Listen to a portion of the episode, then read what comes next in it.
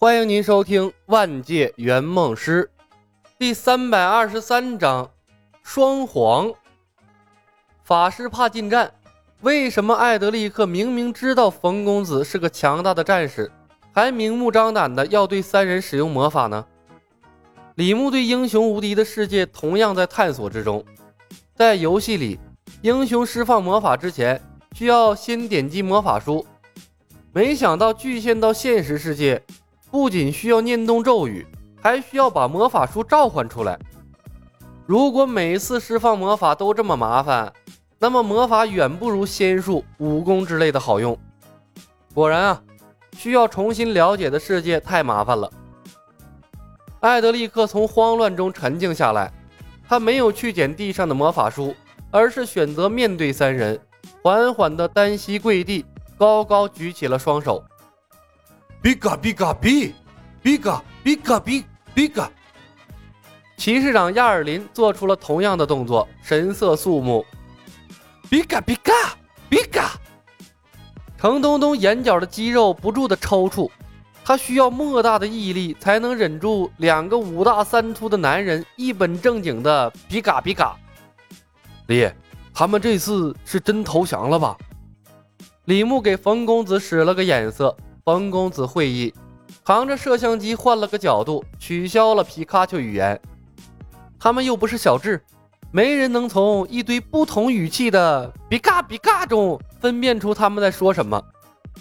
冒险者，恳请恢复我的语言。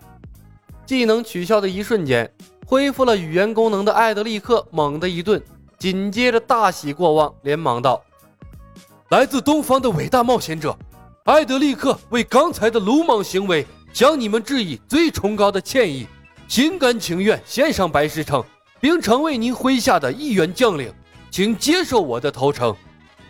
李牧后退了一步，把 C 位让给了客户。毕竟程东东的愿望和其他客户不同，他是要当主角的，受降的时候当然要让他来呀。圆梦师要尽职尽责，忠于客户的愿望。该当绿叶的时候，就要主动当绿叶。突然成了主角，程东东瞥了眼扛着摄像机的冯公子，一万句麻了埋了个皮儿从心中呼啸。这还拍个屁呀！这你妈成品出来的片子该有多烂呢？剪都剪不出来吧？还喜剧？去你妈的喜剧电影吧！程东东黑着脸，对所谓的大电影已经不抱一点期望了。空气这个时候仿佛凝滞了，程东东和艾德利克大眼瞪小眼，天空中还不时传来施救的鸣叫声。老程，说词儿啊！李牧悄悄捅了下程东东的后腰，低声提醒：“开着机子呢，气氛渲染的差不多了。”说什么？程东东欲哭无泪，被你们这么一搞，我现在脑瓜子都是乱的。跪在地上的艾德利克无语了，雅尔林也无语了，好像技能的冲击力是挺大的。李牧干笑了一声：“呃，要不对口型吧，你只管张嘴，我在后边说词儿，效果应该差不多。”冯公子干咳了一声，拎着摄像机的手一颤，好不容易忍住了笑意。不愧是师兄啊，不管到什么时候都有主意。程东东额头青筋直跳，试探着问：“李，要不咱别拍电影了，只打仗行不行？”“那怎么行？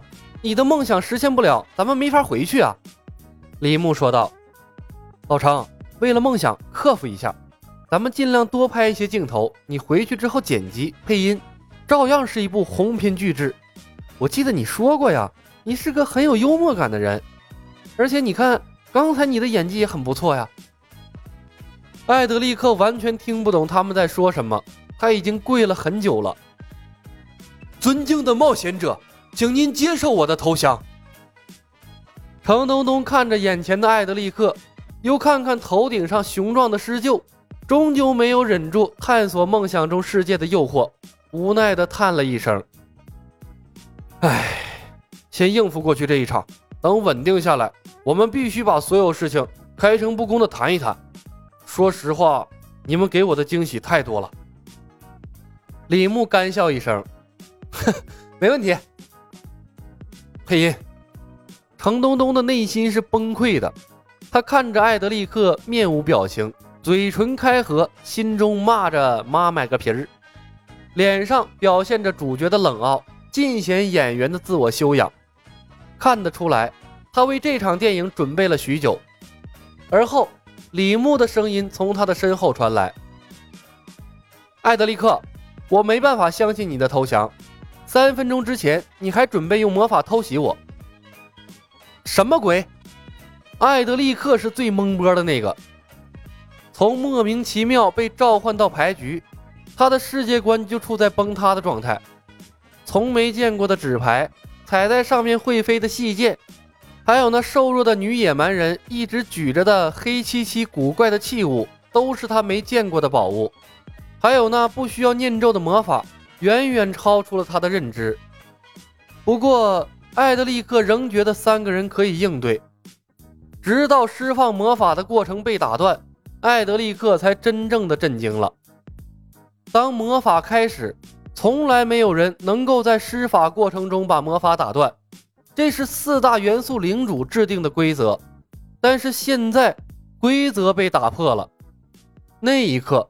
艾德利克对三个人的身份产生了极度的疑惑，他们不像是来自另一个大陆，倒像是来自另一个世界。